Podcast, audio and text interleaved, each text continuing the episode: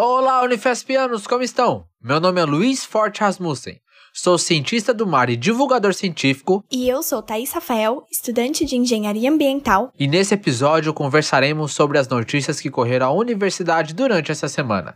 Falaremos sobre o guia gratuito que orienta estudantes do ensino médio e fundamental sobre o trabalho científico. Sobre os pesquisadores da Unifesp que desenvolveram um método automatizado para a classificação de pneumonia sobre os novos protocolos de Covid-19 da Unifesp e sobre o Canoa no Congresso Acadêmico 2022. Nos encontramos no dia 24 de junho de 2022 e está começando o plantão de notícias do Instituto do Mar.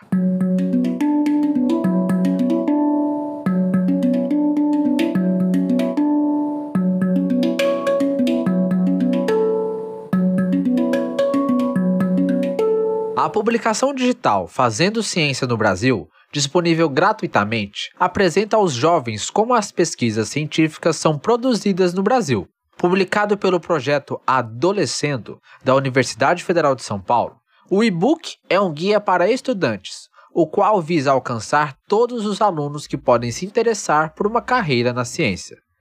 Os autores são todos pesquisadores da Unifesp, Sabine Pompeia, Tiago Fonseca Alves França, Mônica Carolina Miranda e Hugo Congo Moreira. A obra faz parte do projeto Adolescendo, o qual é voltado para o estudo das mudanças comportamentais associadas ao início da adolescência.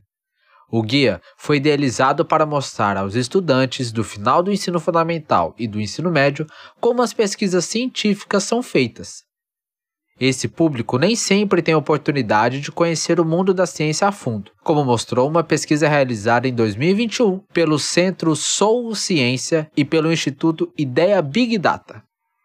Para ajudar a mudar essa realidade e espalhar mais informações, o e-book Fazendo Ciência no Brasil traz explicações gerais como se realiza uma pesquisa científica. A publicação também elucida quais as funções das pesquisas, mostrando o resultado de estudos feitos no passado e quais foram suas aplicações e benefícios para o conhecimento humano. Além disso, um guia mostra todas as etapas da formação de pesquisadores no Brasil, incluindo a formação básica, a iniciação científica e a pós-graduação. Outra seção da obra que ajuda a humanizar o trabalho científico é uma lista de pesquisadores brasileiros. Nesses perfis, cientistas de diferentes áreas e instituições resumem suas próprias experiências e jornadas da profissão. Se você conhece algum jovem que pretende entrar na universidade, compartilhe para abrir os horizontes de possibilidades no futuro. Para mais informações, acesse o link na descrição.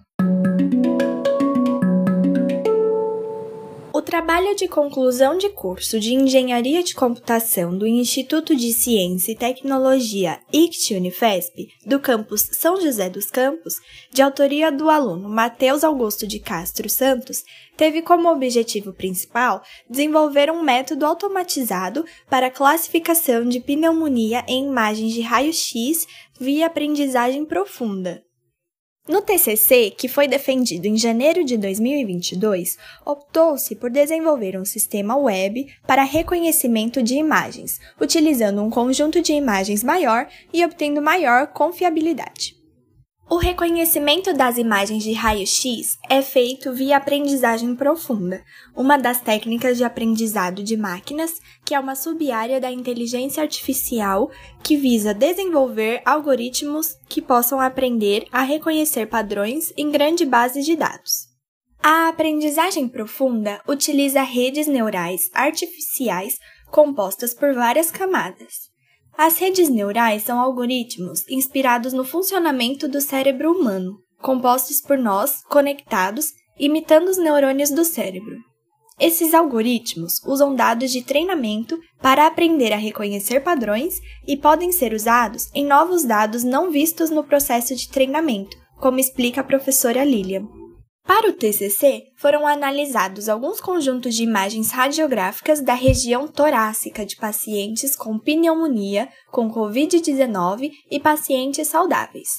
As imagens foram obtidas a partir de um levantamento em base de dados públicas, disponíveis na web e foram coletadas em hospitais do Brasil e do exterior. No site na descrição, o usuário faz login e o upload de uma imagem de raio-x. O sistema usa uma rede neural convolucional treinada em outros dados e faz a classificação dessa nova imagem, indicando se seria um paciente saudável com pneumonia ou com Covid-19. O sistema foi aplicado em uma base de dados externa, a qual não foi utilizada no treinamento das redes neurais e alcançou 95% de acurácia. Os dados são do Hospital Cruz Vermelha, em Curitiba. Para mais informações, acesse o link na descrição. Novos protocolos de Covid-19 foram aprovados durante essa semana.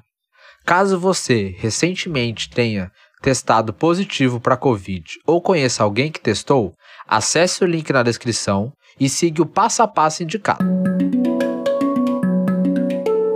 Universidade Federal de São Paulo realizará entre os dias 27 de junho e 1 de julho seu oitavo congresso acadêmico. Na edição deste ano, o evento, que será gratuito, online e aberto para toda a sociedade, terá como tema Universidade, Conhecimento e Democracia. Durante o congresso, serão apresentados 2.024 trabalhos desenvolvidos na graduação e na pós-graduação da Unifesp, nas áreas de ciências exatas, humanas, ambientais, saúde e sociais aplicadas. Também estão programadas 70 palestras com pesquisadores de vários campos do conhecimento, além de 160 sessões científicas e diversas pílulas culturais, com múltiplas expressões artísticas da comunidade.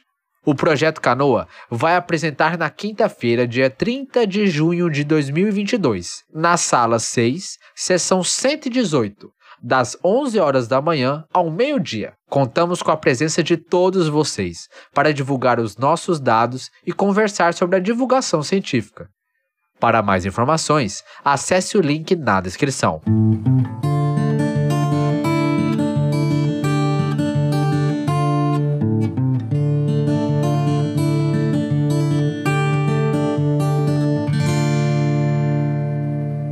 É isso, galera. Muito obrigado por ouvir até aqui. Espero que estejam todos bem e até semana que vem.